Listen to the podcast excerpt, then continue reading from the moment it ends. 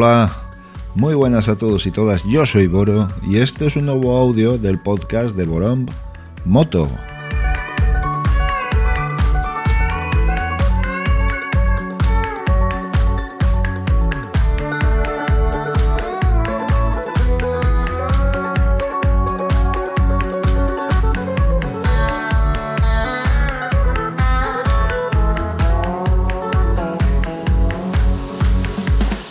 En esta ocasión, como podréis comprobar, no está Miguel. Y yo simplemente, bueno, aparte de comentar algunas de las eh, noticias que han ido ocurriendo durante estas últimas horas o días, pues también quisiera aprovechar para, para desearos a todos y todas un feliz año que desde luego con que sea un poquito mejor de lo que ha sido este 2020 creo que, que vamos bien creo que ya iremos bastante bien. Sí, como veréis en la felicitación que, intenté expresar, eh, aquello de que mm, deberíamos de ser un poquito más fríos, pero tampoco eh, mm, dejar de lado el, el, sentimiento que puede albergar estas fiestas. Así que simplemente eh, desearos lo mejor, muchos buenos deseos moteros, evidentemente, y, y bueno, pues a ver si se pasa este frío y por lo menos podemos desempolvar a las niñas de nuestros ojos para rodarlas por ahí un poquito. A ver si puede ser. Que cómo no va a poder ser si siempre lo es. Pero bueno, ahí queda. Bien, eh, las noticias tampoco creáis que son tan, tan mm, trascendentes, ¿no? Sobre todo las últimas noticias, ¿no? Estamos acabando final del año, no han habido salones, las novedades se van presentando en función de las necesidades comerciales de las marcas, con lo cual eh, evidentemente pues no tenemos ese goteo que crea el hype necesario para que algún modelo tenga un interés determinado por la afición. Eh, simplemente, pues oye, se van presentando las novedades y ya está. Tampoco es que haya muchas, pero bueno, el caso es que, que sí, hay evoluciones y se nota. Ahora, en el mundo de la competición, evidentemente está todo girando alrededor del Rally Dakar. Eh, un rally bastante, por mi parte también, y en eso coincidimos Miguel y yo, bastante en entredicho, al menos en la cuestión ética, es decir, estamos, estamos mm, corriendo en un lugar donde los derechos de las mujeres eh, no están en el en el estatus que deberían estar, por ejemplo, que nuestra campeona Laia Sanz tenga que colocarse un pañuelo. Vamos a ver si eso al final es así en la cabeza, que no tiene por qué hacerlo, simplemente no tiene por qué hacerlo. Mm, otra cosa es que lo haga por, bueno, pues oye, pues mira, son las costumbres de allí, quiere agradar, pues bueno, otra cosa es que lo haga Laia, pero, pero vamos, que que no sé, que creo que ha sido una huida hacia adelante para celebrarlo en cualquier sitio de la manera que fuera y pese al coronavirus y pese a todo y al final se está corriendo. Ahora mismo, eh, bueno, pues Barreda, estoy viendo que Barreda ha dado la, la primera victoria a Honda. Eh, sabéis que, que, Joan Barreda es piloto Honda. Eh, de hecho, está igualando a Marcoma en la cuarta posición en la clasificación con mayor número de victorias. Eso quiere decir que a lo largo de todo el rally es el cuarto piloto que más victorias ha obtenido. Yo creo que Joan se merece un Dakar, aunque solo sea por la constancia y por estar siempre peleando en esa primera posición. Al hilo de esto, me gustaría comentar la primera etapa que hizo, aunque son coches, me disculparéis, pero es que me maravilló, me maravilló. Aunque sean coches, es competición y eh, el papel de Carlos Sainz. eh, quedar el último, luego acabar el primero, al final todo el mundo preguntándose si no fue una estratagema para que los demás abrieran pista. Bueno, bueno, no sé, pero el caso es que chapó, chapó por el veterano y, e incombustible Carlos Sainz, que de verdad es un tipo... si hay un perro viejo en las carreras, tiene que ser él, porque es que no se me antoja nadie que sepa más de lo que sabe este hombre. Pero bueno, bien, el caso es lo que os comentaba, que Joan Barreda, pues bueno, siempre sale con, con, eh, con el marchamo de favorito. Eh, no sé cuántas veces eh, lo puede lo puede confirmar. Quiero decir con esto que, no sé cuántos títulos podré, podrá llegar a conseguir, pero que se merece un poquito más de suerte también es verdad. Estoy intentando ver en la clasificación a Laia Sanz, vale, eh, vigésimo tercera en esta etapa. Y bueno, ella va haciendo su carrera y vamos a ver si al final, mm, porque la organización se cansó de decir que iba a ser un, un certamen, un rally, una cita, una edición con una, con una navegación muy acentuada, que se iba a rebajar mucho la velocidad en las carreras. Lo que llevamos visto de momento es un sprint absoluto, total, y, y sí, eso sí, con navegación, pero sprint. No sé, eh, veremos a ver, veremos a ver. Yo quiero, yo quiero pensar que, bueno, que son las circunstancias las que obligan a determinar, a, tomar determinadas eh, decisiones en cuanto a la organización pero me da la sensación de que se está diluyendo, se ha diluido hace ya mucho tiempo el espíritu de aquel primer Dakar, aventura, en el que podías participar con una moto de carretera, como alguna R65 y R45 que se veían, BMWs me refiero, en, la, con ruedas de tacos, y, y no sé, eh, eh, no digo que lleguemos a esos tiempos, pero probablemente un rally no cronometrado al estilo de un rally de regularidad, yo creo que sería una opción bastante más interesante porque es que, no sé, al final eh, la, la, espectacularidad en la televisión de ver a estas, máquinas de, de, enduro de altos vuelos con pilotos consumados endureros y croseros incluso, pues sí, es muy bonito, pero se aleja mucho del espíritu primigenio de aquel rally que amábamos todos y que estábamos pendientes de, de, quién podía perder una hora en una etapa, pero recuperarla al día siguiente. Ahora estamos hablando ya de minutos. Estamos hablando de que Joan Barredas ha estado un golpe importantísimo a Ricky Brabeck cuando estamos hablando de tres minutos. O sea, es, o sea, es que no.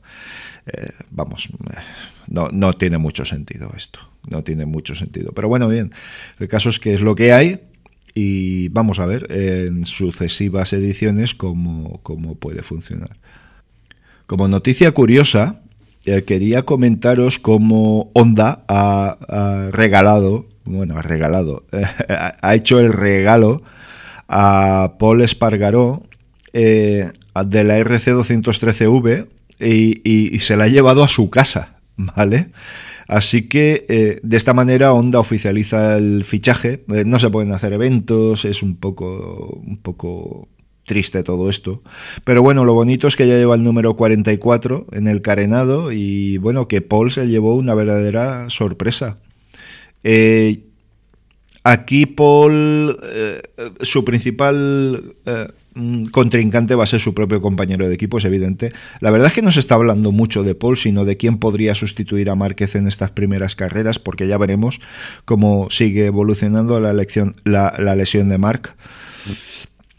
Pero Paul tiene ante sí un reto muy importante. Deja una KTM ya en vías de ser competitiva. Tampoco nos engañemos. Quiero decir, seamos honestos. No, no ha sido competitiva siempre. Pero bueno, es evidente que ha dado un paso adelante muy, muy grande. Y precisamente ahora es cuando Paul deja la marca. Con una moto que probablemente esté hecha más a su medida que a medida de nadie. Pero bueno, eh, eh, mira, esto al final, la carrera deportiva es lo que manda. Desde luego va al primer equipo del mundo, de eso no cabe la menor duda, y con junto al mejor piloto del mundo lo cual mm, indica que no hay nada que pueda salir tan mal como para que no merezca la pena intentarlo, ¿no? Por lo menos intentarlo. Y de todas formas, Paul eh, va a tener hueco, va a tener hueco siempre en algún equipo eh, en caso de que saliera rematadamente mal todo. Pero yo tengo la confianza de que Paul va a conseguir por lo menos tener una cierta regularidad y una, y una evolución clara. Mm, a, mí me da la sensación de que Paul sí que lo puede conseguir. Es un gran piloto, ¿eh? Es un gran piloto y a Márquez desde luego no le tienen que pillar de nuevo las luchas con Paul Espargaró. Eso es más que evidente. Pero bueno, que, que nada, lo bonito, hay un vídeo circulando por ahí en el que Paul se sorprende muchísimo y bueno, pues oye, pues, pues ha sido un detalle bonito de Honda, por lo menos para mantener ahí la tensión y, y para agradar a su piloto. Que, es importante y que desde luego en esta primera mitad de la temporada próxima va a ser el que va a representar a la marca con mayor con mayor mm, grado de, importancia. Mm, descartamos Nakagami, descartamos a Mark, a, perdón, a Alex con el equipo oficial, así que, eh, bueno, de momento es Paul el que, el que va a tener la voz cantante. Así que nada, que sea para bien, simplemente es un detalle bonito y poco más. Como noticia de, de, mercado o de industria, eh, el sector de la moto ha crecido un poco en eh, diciembre. En el mes de diciembre las, las marcas han hecho ofertas importantes, algunas de ellas sobre todo, otras no tanto. Y, oye, esto se nota siempre inmediatamente en el mercado. En el momento que hay un, bajón de precios por algún motivo o, una, un ramillete de ofertas donde elegir por cualquier motivo, es evidente que el mercado se dinamiza inmediatamente. ¿Eso qué quiere decir? Y eso es cosecha mía. Eso quiere decir que el nivel adquisitivo español ha bajado bastante y solo reacciona cuando hay unas bajadas de precio eh, interesantes que eh, las motos son muy caras. No todas, pero algunas son muy caras y sobre todo lo que está tirando del mercado ahora mismo, que son las sub y trail, que tienen unos precios, eh, vamos, eh, estratosféricos.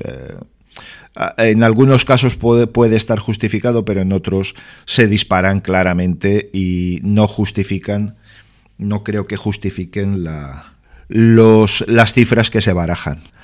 Eh, de todas formas, en el año las cifras siguen siendo negativas. Quiero decir, ha subido en diciembre un 19, algo, uno creo recordar por cien.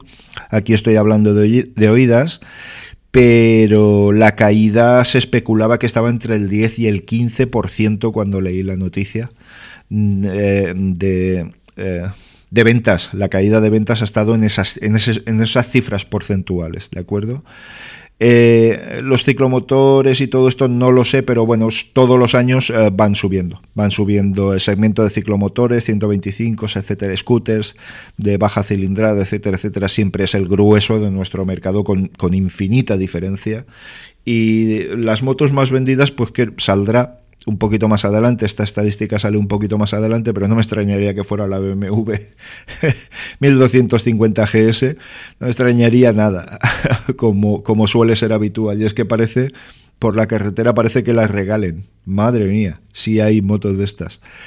Así que nada, simplemente eso, que la caída ha sido enorme, enorme eh, y que bueno al final diciembre ha recuperado un poquito pero gracias a las ofertas. Seguramente y más si vamos a tiempos de confinamiento o de o de restricciones un poco mayores cada vez ante esta tercera oleada pues probablemente mm, eh, los primeros meses del año sigan siendo muy duros para el sector muy duros Bien, más cosas, pues es que tampoco hay mucho más. Eh, simplemente que Maverick Viñales, de la mano de su padre, a el Viñales eh, Racing Team eh, va a competir en el, en el campeonato Super Sport 300 en, en, Superbikes, el World Super Sport 300 y con varias motos, con Yamahas y ZFR3 y bueno, oye, pues qué bien, a lo mejor eh, pues Maverick ya está ahí tanteando su la creación de su equipo y todo esto.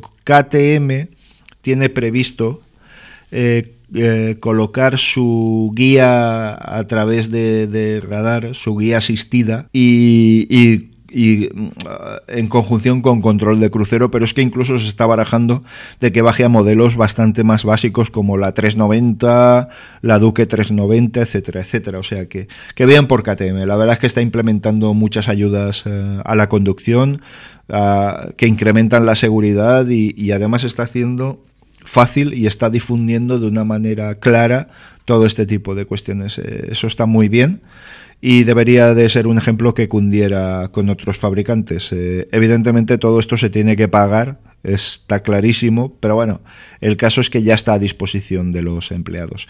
No quisiera extenderme ya muchísimo más, quiero decir, no hay, no hay mucho más que decir. Simplemente como aficionado y, rogaros que, que, bueno, oye, que mm, aunque estos tiempos sean duros y sea difícil en algunas ocasiones, y probablemente, insisto, vaya a ser más difícil en un futuro próximo, pero por lo menos sacad vuestras motos, rodadlas un poquito, rodaos vosotros, recuperad la sensación de tener el viento en la cara con la pantalla del casco abierta, porque se supone que no iréis a velocidades para que sea eh, nociva, ¿eh?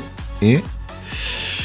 Pero bueno, que sí, que va tocando. Ah, queda esperar un poquito a que amain este, estos temporales y bueno, oye, una salidita para almorzar con los amigos en un lugar que mantenga las medidas de seguridad siempre es, siempre es recomendable y desde luego ayudaremos a ese local, nos ayudaremos a nosotros mismos porque nos despejaremos un poquito y de paso rodaremos también, como os he dicho antes, a las niñas de nuestros ojos que ya llevan mucho tiempo paradas.